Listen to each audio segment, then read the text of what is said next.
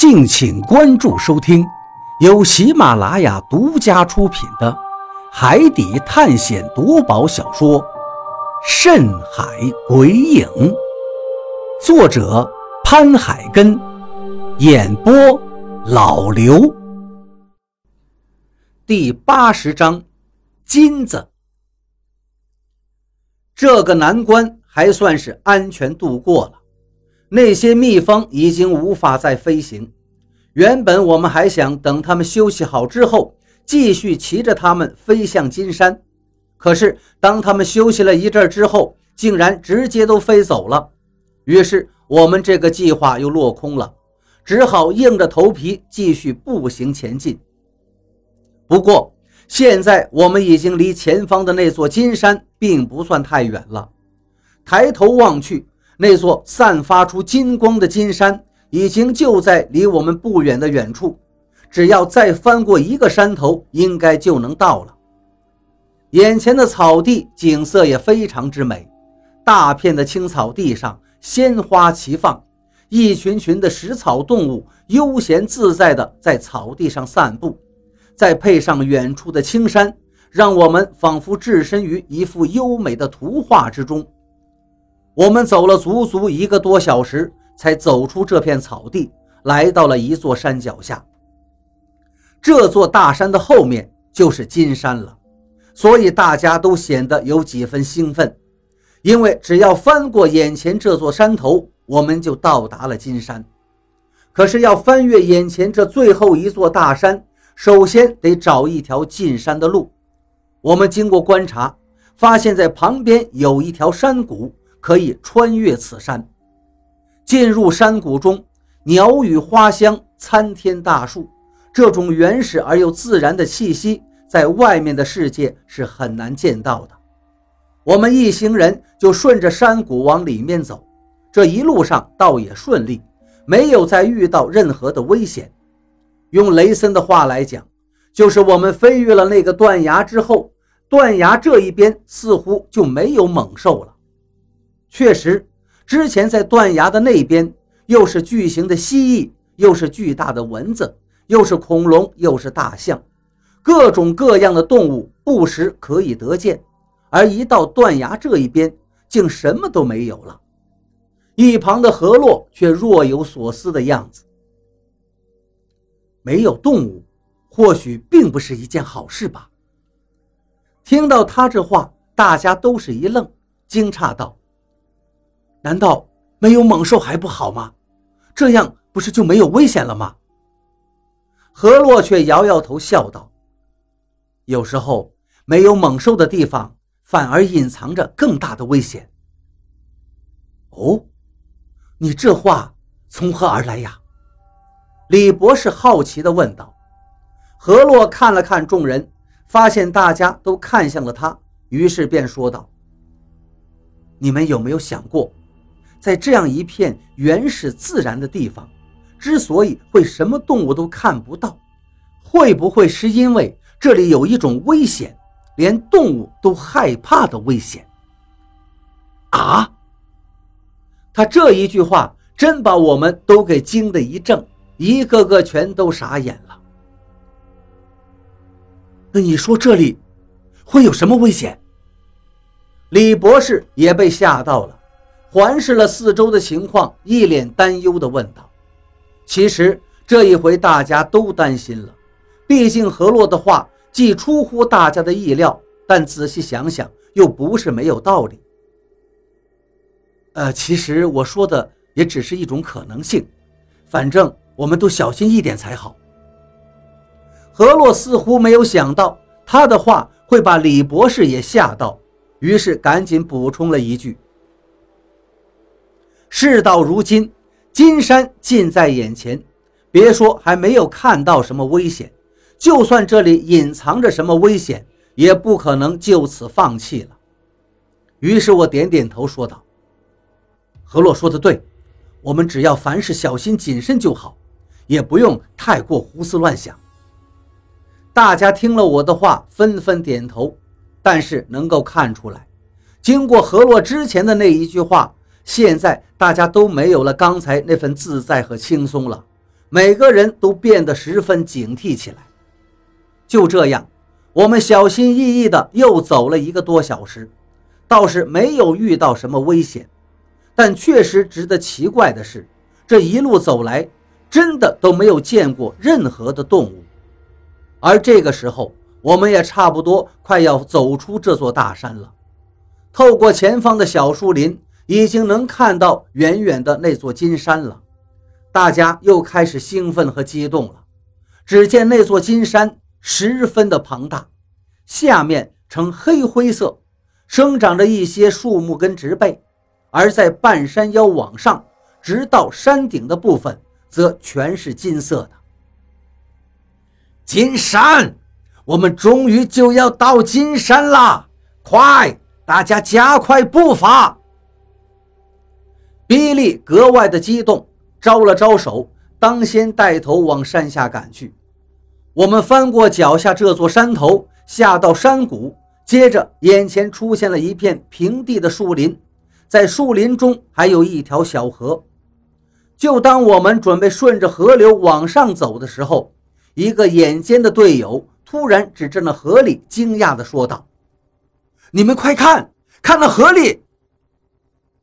他的声音中带着浓浓的惊讶和喜悦，大家都被他的话吓到了，不知道又出现了什么情况，于是纷纷转头，顺着他所指的方向往那条河中看去。很平常啊，雷森就说道：“你怎么了？一惊一乍的。”而那个队友却显得十分激动，依旧是指着那条河说：“你们没有看到吗？河水……”上面那些黄黄的东西，河水旁边黄黄的，大家都是一愣，再次回头看去，果然在那河边的水浅之处，散落着许多金黄色的金属块。看到这儿，所有人都瞪大了眼睛。那不会是，那不会就是金子吧？这一下，大家瞬间全都疯狂了。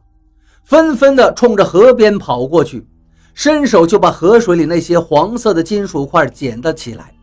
仔细一看，果然就是金子。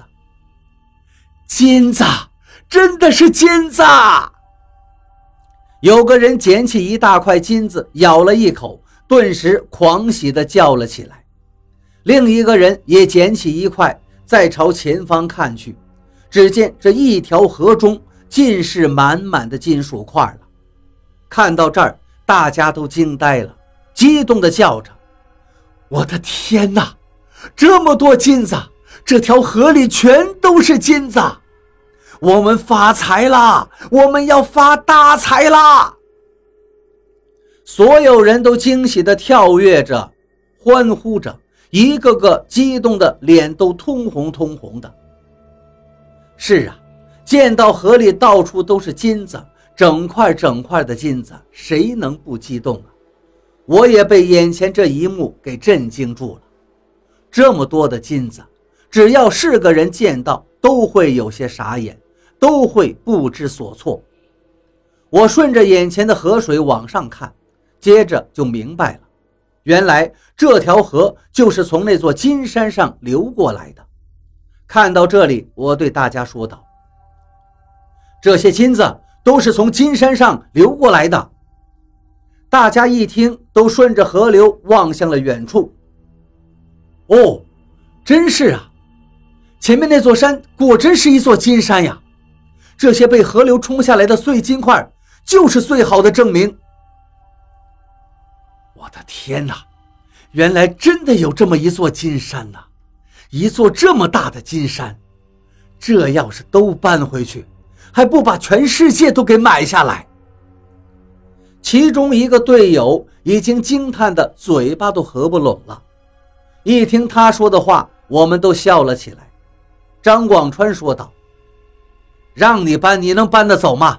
别他妈想太多了，捡几块搬得走的金子吧。”说完，张广川也冲到了河边，一块一块的把那些金子往包袱里面装。当然。大家也几乎都是在做着同一件事情。这条河里的金块有大有小，大部分都跟鹅卵石一般。你们看！突然一声惊呼从前方传来，我们赶紧一看，只见有一个队友指着他脚下的一大块金子，满脸的激动。那块金子就像是一块大石头一样，长在河边的地上，一大部分暴露在地表外面，而那地表以下有多大，就不得而知了。那个人招呼大家：“快过来，这一块太大了！”还真有几个傻瓜飞奔过去，想要一起把那块石头抬起来。可是他们三四个人费了半天的劲，一点动静都没有。看到这里，我不由得笑了：“你们太贪心了！别说它是块金子，就是一块普通石头，你们也抬不动啊！”听我这么说，他们也不由得傻乐了一下，放弃了。这时，张广川又叫了起来。你们看我这边！说完，他伸手往河水里边一抄，接着就捧起了一手掌的金沙，全都是金沙呀，一粒儿一粒儿的，全都跟玉米粒一般大小，在太阳光下金光闪闪。我们一个个眼睛都看直了，也跟着走了过去，用手一抄，这河里面竟然全都是这种金沙。我感觉当时每个人都已经被眼前的金子金沙冲昏了头脑，大家都是拼命的往自己的包袱里面装金子，很快就发现这些背包根本就背不动了。正所谓人心不足蛇吞象，说的就是当时的我们。一个背包装满了金子，谁能背得动呢？最后只好又一块一块的从包袱中取出来丢弃掉。捡的时候喜悦无比，丢掉的时候每扔出一块，脸上的表情就会肉疼一次。有些人甚至是捶胸顿足，伤心不已，直后悔没有把直升飞机开过来，要不然就可以用飞机把这些金子统统的搬运到游轮上去。何洛摇摇头，笑道。别贪心了，捡那么多金子有什么用呢？现在都不知道能不能真正离开这里。如果我们找不到神殿，就算给你们一座金山，那也跟石头没什么区别。何洛这话当然是最有道理的。金子在百慕大来说，它就跟石头没有两样，只有把其中的带出去，带到外面的世界，它才算得上是财富。可人有时候就是会被眼前这些钱财遮住眼睛，蒙蔽了心智。大家被何洛这么一说，也立刻清醒了一些，纷纷叹气道：“是啊，我们还得先去找神殿呢。背着这么多金子，别说找神殿了，连走路都走不动。”说完，其中一个人就将包袱里的金子全都倒了出来，可是最后还是又捡了两块，又扔回到包中。这两块金子虽然不多，但是也得有七八斤重了。大家看到那个人这么做，也都叹着气，将背包里的金子全部倒了出来。